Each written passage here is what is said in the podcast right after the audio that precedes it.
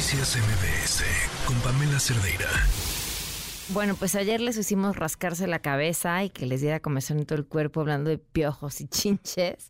Y ahora, ahora vamos a hablar de quesos. Y dirán, ¿por qué de quesos? Eh, porque, bueno, pues se descubrió, al parecer, que eh, algunos quesos, estos quesos mm, caseros eh, que, se venden en algunos lugares, pues tienen bacterias eh, que vienen de heces fecales de humanos y de animales y se venden en la calle y no tienen eh, medidas sanitarias necesarias para su consumo. Eh, le agradezco mucho a la doctora Teresa Estrada García, investigadora del Departamento de Biomedicina Molecular del Centro de Investigación y de Estudios Avanzados del Instituto Politécnico Nacional. Gracias por acompañarnos. Buenas tardes. Buenas tardes, muchas gracias por invitarme. Ya esta, esta semana en este bloque pareciera que estamos decididos a acabar con la tranquilidad de nuestros radioescuchas. ¿Qué encontraron? Te, te, comento, analizamos quesos que estaban pasteurizados, que se vendían en tianguis, y quesos muy comúnmente consumidos por nosotros los mexicanos, como el panela, el canasto y el doble crema, y entonces tenemos uno, nosotros tenemos que evaluar la calidad microbiológica de estos quesos. Estos quesos, a pesar de estar pasteurizados, y quiero decir, el proceso de pasteurización es excelente, elimina bacterias eh, importantes que pueden causar daño eh, al, individuo, o sea, causar enfermedades, desde enfermedades diarreicas hasta otro tipo de enfermedades. Y entonces es un método maravilloso. Pero desafortunadamente estos quesos se venden en los tianguis, los abren, ya que están pasteurizados y todo está muy bien. Y como no te pueden, te venden por trozos, no sé si te acuerdas cuando vamos al tianguis, te venden un trocito y hasta amablemente también si quieres te lo te lo te lo hacen este polvito, ¿no? Para que lo puedas consumir con tus frijoles. El problema es que entonces manipulan el queso con las manos y entonces a la hora de manipularlo este efecto maravilloso de la pasteurización pues te contamina el queso que originalmente estaba en muy buenas condiciones para que lo pudieras consumir, porque hay que consumir quesos pasteurizados. Entonces yo creo que eh, lo que hay que hacer es decir, nos encanta consumir en, en tianguis, lo mismo pasa con la crema, pero la diferencia es que la crema de rancho o la crema esta que le gusta tan, que nos gusta tanto a los mexicanos, grasosita, ¿te acuerdas? Muy espesa. Esa crema, esa sí no está pasteurizada. Entonces, esto se vende a granel, esa es la diferencia eh, de con respecto a los quesos que sí están pasteurizados, pero compras una una rueda grande de queso y pues para que te rinda cuando tú la vendes, pues la vas cortando en pedacitos. Y esto no se hace de manera adecuada y entonces contaminas. Y pues lo más normal es como la contaminación es con tus manos y si tus manos no están limpias, pues contaminas con eh, normalmente, pues desafortunadamente con heces fecales que a lo mejor no te, si no te lavaste bien las manos, pueden quedar ahí. O bacterias que identificamos en las heces, como Escherichia coli. Las personas, dime, perdón. No, no, no, te escucho. No, entonces nosotros pues evaluamos su calidad microbiológica y pues gran cantidad de los quesos no tenían la calidad microbiológica que esperarías de un producto pasteurizado. Eso es. ¿Qué recomendaciones entonces? Pues las recomendaciones es, eh, eh, yo siempre soy a favor de que tenemos que educarnos como población, pues es educar a las personas que venden los quesos, que, su forma de vivir, esto es muy importante, hay que decir que las personas que despachan en un tianguis, pues es un modus vivendi, pues darles instrucciones de que aunque el queso diga que está pasteurizado, si ellos no lo manipulan de manera adecuada, pues entonces van a volver a contaminar un queso que realmente no debería de causarte ningún problema.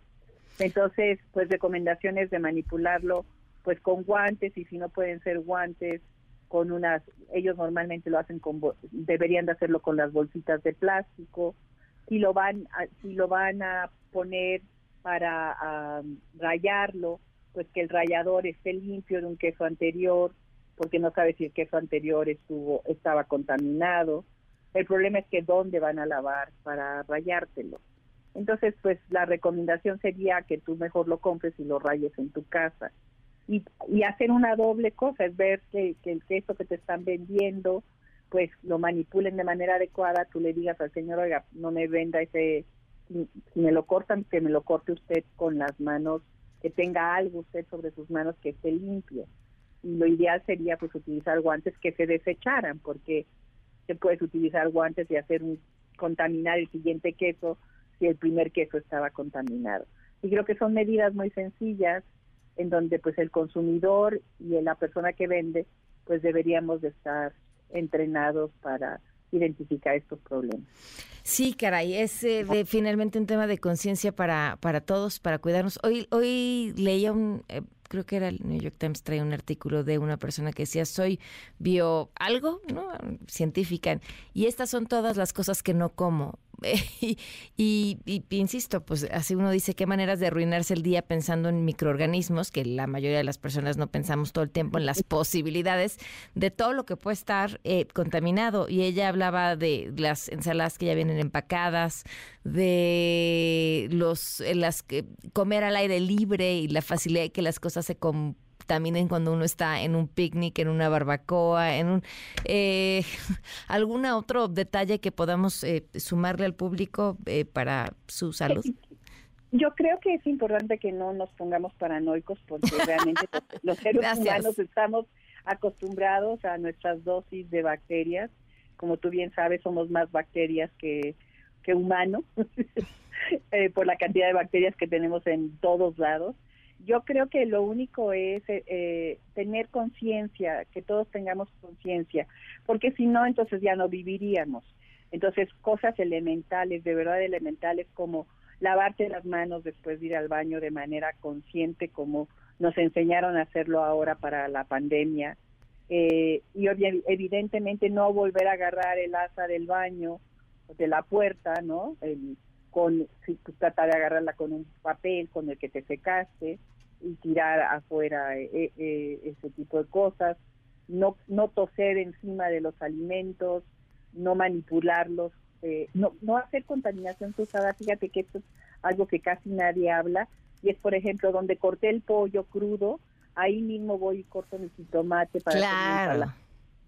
Entonces yo creo que medidas muy sencillas, no, no tenemos por qué entrar en pánico, pero medidas muy sencillas nos pueden reducir de manera importante las posibilidades de no enfermarnos y de no enfermar a las personas que de las que tenemos que cuidar. Y no tanto nosotros los adultos y los niños que están en buenas condiciones de salud, pero sí las personas que tienen mayor más más edad o los niños muy pequeños sí tenemos que ser muy precavidos porque por ejemplo se ha incrementado el número de muertes por diarrea en adultos mayores. Y yo creo que muchos, obviamente la mayoría de estos casos, esto es por el consumo de alimentos contaminados. Pues ahí están. ¿Y por qué, qué?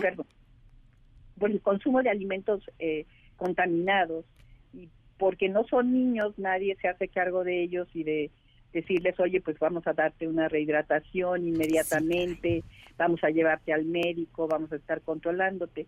Lo que sí hacemos las mamás con nuestros hijos, ¿me entiendes? Entonces, al adulto mayor ya hay que verlo también como una persona muy susceptible a la que le tenemos que cuidar todo ese tipo de cosas y que te avisen. Eh, nosotros no hablamos normalmente de, discretas entre nosotros. Digo yo que soy microbióloga, sí, pero la gente no normalmente te dice, ay, mira, tengo una diarrea o hice cuatro veces.